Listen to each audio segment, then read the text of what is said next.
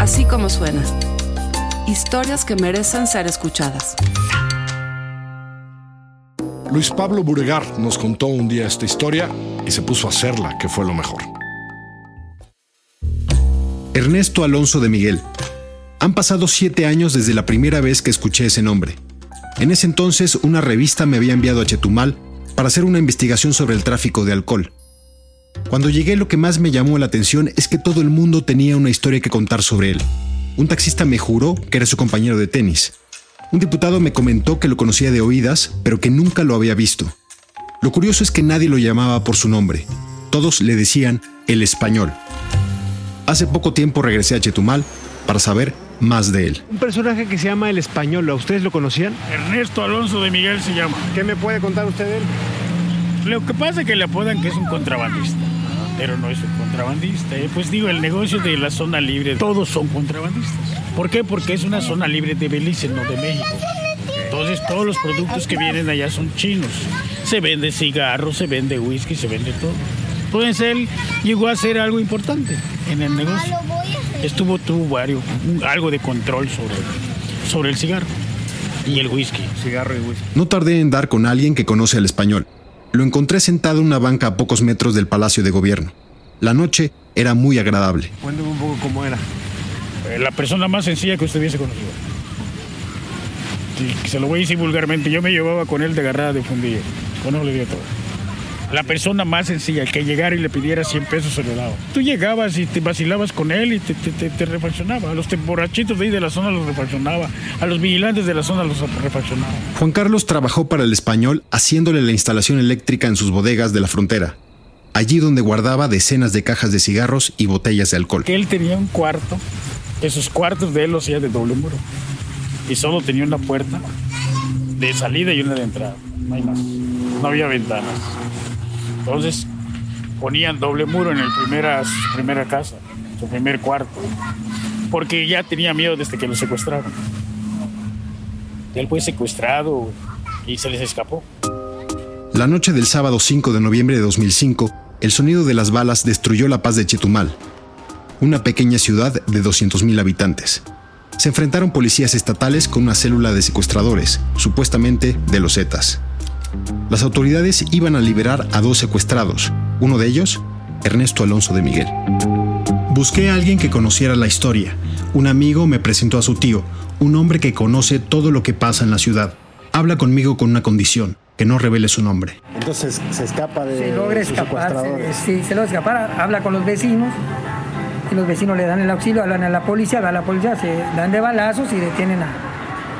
Entre esos había uno que había sido su empleado, lo tenían yo guardado en una casa, nomás que desafor... Bueno, para esta gente que no sabía, no conocía Chetumal, la casa de seguridad que llevan está en el mero centro, o sea, una zona residencial, vamos a llamarle, de clase media alta y todo el mundo lo conocía. Cuando lo vio salir corriendo, todo el mundo lo vio.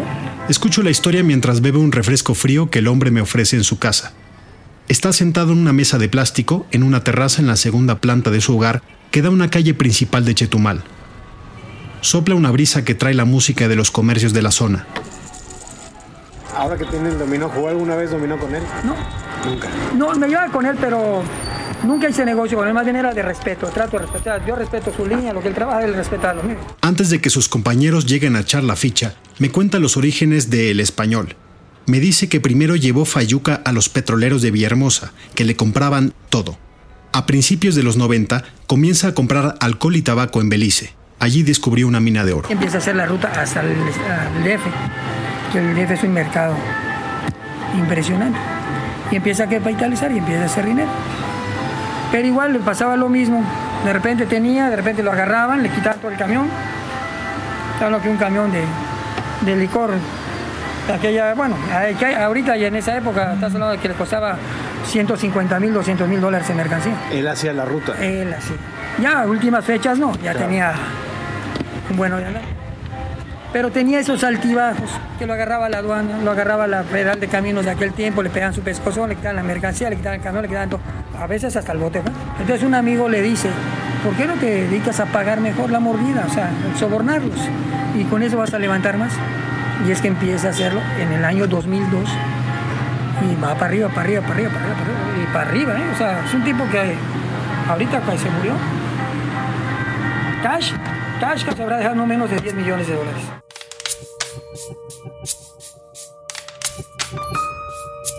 Chetumal ha estado ligado al contrabando toda la vida. En junio de 1895, Porfirio Díaz ordenó al vicealmirante Otón Pompeyo Blanco construir un fuerte cerca del río Hondo. Ese fue el origen de Payo Obispo, hoy Chetumal. Me lo cuenta Paco Acosta, un chetumaleño. Y cuentan obviamente las crónicas de, no oficiales, no las crónicas de los abuelos, de que obviamente el Otompe Blanco, que es quien, el, almirante que también da nombre al municipio, cuya cabecera es Chetumal, eh, pues se convirtió también en el principal contrabandista de la zona. Quien viene a poner orden, pues viene convirtiéndose también en el aduanero, ¿no? Que entra, que no entra, eh, ¿se me explico? Y el español que lo hacía es lo mismo, pero Eh, eh, dice- dicen que esa era su actividad, ¿no? Entonces, obviamente nosotros no nos generaba un conflicto moral, ¿no? Sí, digo, y nadie salía tampoco a condenarlo, ¿no? Quizá para cada quien cuidar su reputación o pues nada, no decía nada. Hace unos meses, la leyenda de El Español se hizo más grande. Ocurrió el 14 de noviembre de 2015. Era un sábado por la noche. Me lo cuenta Mai, que fue a cenar al restaurante Emporio, un asador uruguayo, después de ir al cine a ver la última de James Bond. Entre 10 y media y 11 ya estábamos más o menos en el restaurante. Cuando pues llegamos y todo, pues pedimos, estábamos platicando. La verdad pierdes la noción del tiempo estando ahí. Estás platicando cuando de repente de la nada se escuchan detonaciones de bala. No recuerdo con exactitud si fueron las que dicen. nosotros recordamos dos, tres este, impactos, detonaciones de bala. Este, de ahí fue un minuto de minuto, segundos de silencio total cuando la gente empezó a gritar, este, nos van a matar, nos van a matar. La vida de Ernesto Alonso de Miguel terminó frente a un plato de carnes frías. Cuando leí la crónica del asesinato en los periódicos, pensé inmediatamente en El Padrino, donde Michael Corleone, al Pacino, mata en un restaurante a Solozzo y al corrupto policía McCloskey.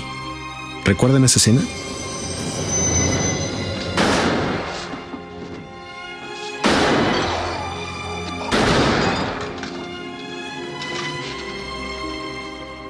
Como en la película, el asesino del español abandonó el restaurante con toda calma. Él no fue la única víctima. Eh, estaba con él quien hasta hacía un mes, es decir, ahí lo matan en noviembre de 2015 y un mes antes el policía que lo acompañaba eh, había sido destituido o bueno, o reubicado y eh, eh, había sido comandante de la policía eh, ministerial justo en la frontera con Belice. Es decir, eh, abiertamente las relaciones están establecidas, ¿no? Y bueno, estaban cenando. Este periodista local me dice que esa noche también murió el policía Agustín Guevara Martínez. Imaginen la última cena. Preside la mesa un conocido contrabandista de alcohol y tabaco. Le acompañan tres policías ministeriales. Uno de ellos era el encargado de decir qué pasaba y qué no por la frontera.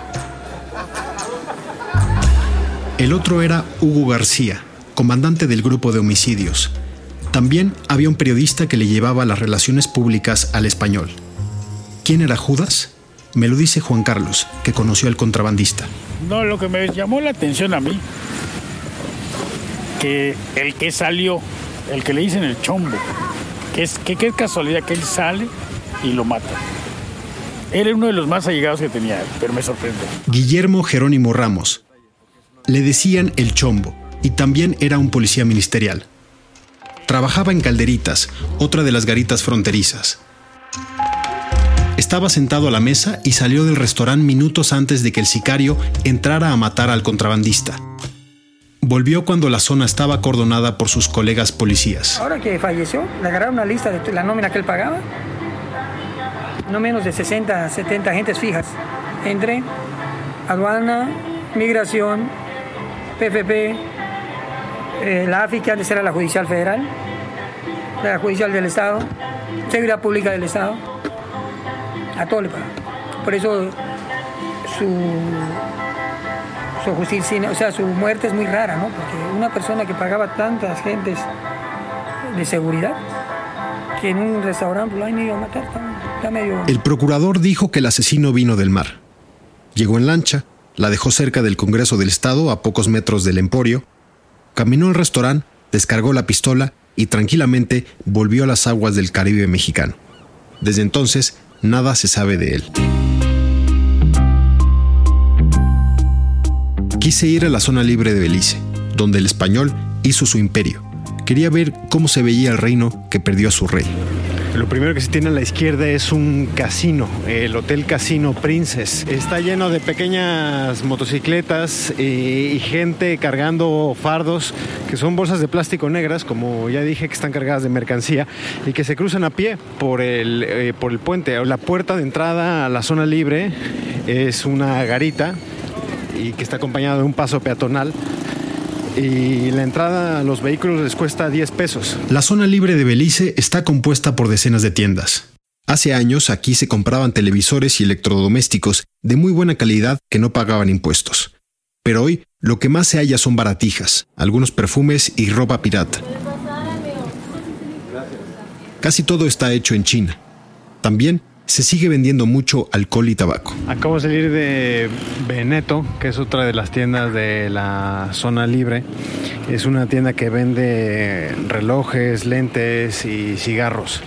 Uno de esos cigarros es, eh, por ejemplo, las marcas son A1A, El Capo, azul y rojo, Police, azul y rojo, Flore, y así hay varias marcas desconocidas pero al preguntarle a uno de los dependientes me explicaba que este tipo de tabaco llega de la India y parte de lo que lo ha hecho tan exitoso, que es obviamente la marca dominante en la mayoría de las tiendas de la zona libre, es el precio que tiene. Se venden 200, por ejemplo, me explicaba la marca El Capo, el Capo Azul, puedes comprar 200 cigarrillos por 83 pesos. Esos son los cigarrillos que traficaba, que contrabandeaba el español a México. Hay muchas tiendas con la cortina abajo, como si los mejores días de la zona libre hubieran quedado atrás. En el centro del bazar hay incluso una gasolinera que llegó a vender combustible más barato que en México. Hoy está abandonada y se oxida bajo el sol. Algunos negocios ponen música para atraer clientes. El otro sonido que se escucha aquí es el de los mototaxis. Buenas. Buenas. ¿Me puede llevar a la tienda del español? ¿Aquí abajo está? ¿Hasta acá atrás? Sí. Es que me dijeron que estaba al principio, que era una tienda de toallas, ¿no? ¿Al principio está? No la vi.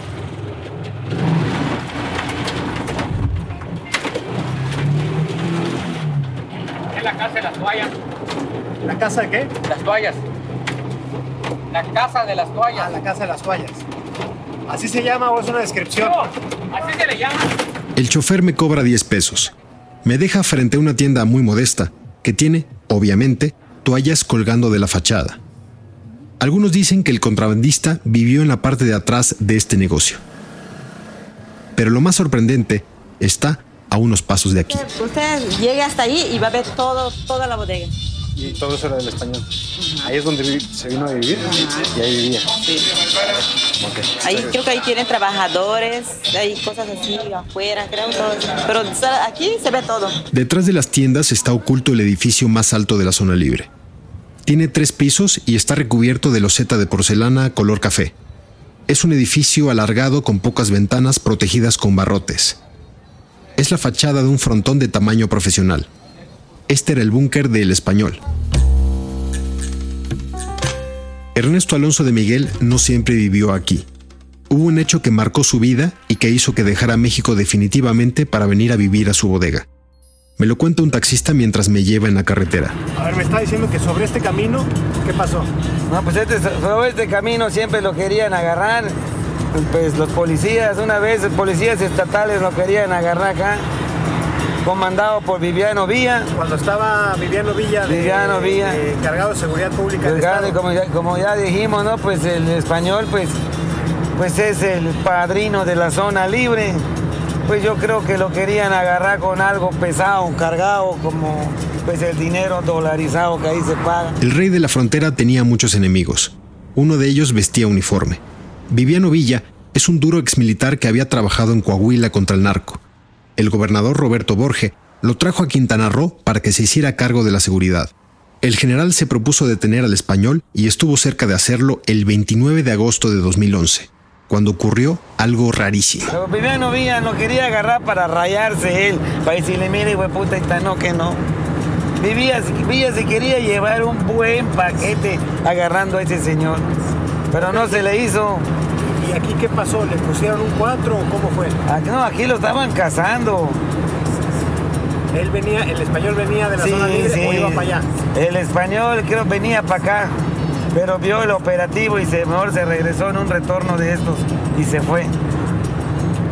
Se fue. Ahí hubo un policía muerto, ¿no? Hubo un policía muerto, pero dime tú, el bandido siempre va adelante, ¿no? Sí. ¿Por qué dispararle el de atrás? O sea, dispararon para atrás. Pues sí, el primero que pase. Ya los policías le disparan el mismo, los mismos escoltas de Villa. Han pasado casi cinco años, pero el taxista lo recuerda perfectamente. Viviano Villa se estacionó sobre la carretera para detener al español, pero el contrabandista, que manejaba una camioneta, vio el operativo, se salió del asfalto y se les escapó. Los escoltas de Villa se confundieron y dispararon contra otra camioneta que venía atrás, llena de policías vestidos de civil. Dos escoltas de Villa fueron a prisión por el asesinato de uno de estos policías. A muchos en Chetumal este asunto les olió muy mal. Un amigo del español me contó una charla que tuvo con el contrabandista antes de este incidente. ¿Qué pasó, cabrón? No, es, que Villa me manda a sus empleados, sus capitanes y comandantes que trajo, y me dice que en vez de pagar 100 pesos por decirte algo, le voy a pagar 200. Y yo le dije que no, que no podía, porque ahorita viene él, y después va a venir el de la PGR, y después va a venir el de aduana, y todos van a querer 200, ya no van a querer 100. Entonces el negocio no va a funcionar. Y dije que no, que si quería seguir habiendo 100, de todos modos yo seguía pagando lo mismo. Si lo quería agarrar, que lo agarre, si no, allá. Es donde viene el problema. Han pasado meses del asesinato del español. No hay avances en la investigación y casi toda la gente con la que hablé me dice que no tiene ninguna esperanza de que se atrape al asesino de esta historia. La muerte de este contrabandista me llamó la atención en un país saturado de historias de narcos sanguinarios acompañados de pequeños ejércitos. Ernesto Alonso de Miguel no era así. No iba armado a pesar de que vivía fuera de la ley, metiendo al país cigarros y alcohol. Por lo que me cuentan, nunca quiso entrar al negocio de la droga. Fue un criminal chapado a la antigua, que terminó enredado en una gruesa telaraña de corrupción y traiciones.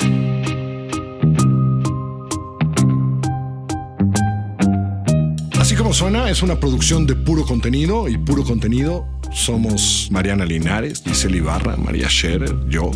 Pero realmente este trabajo se lo debemos a los genios que nos graban, hacen el diseño sonoro y luego mezclan. Y son Alejandro de Casa, José Fernández Tanco y Hugo Santos. Toda la música del gran Amado López. Gracias. Nos escuchamos en asícomosuena.com. Descarga nuestra aplicación en la tienda de iTunes o la de Google Play.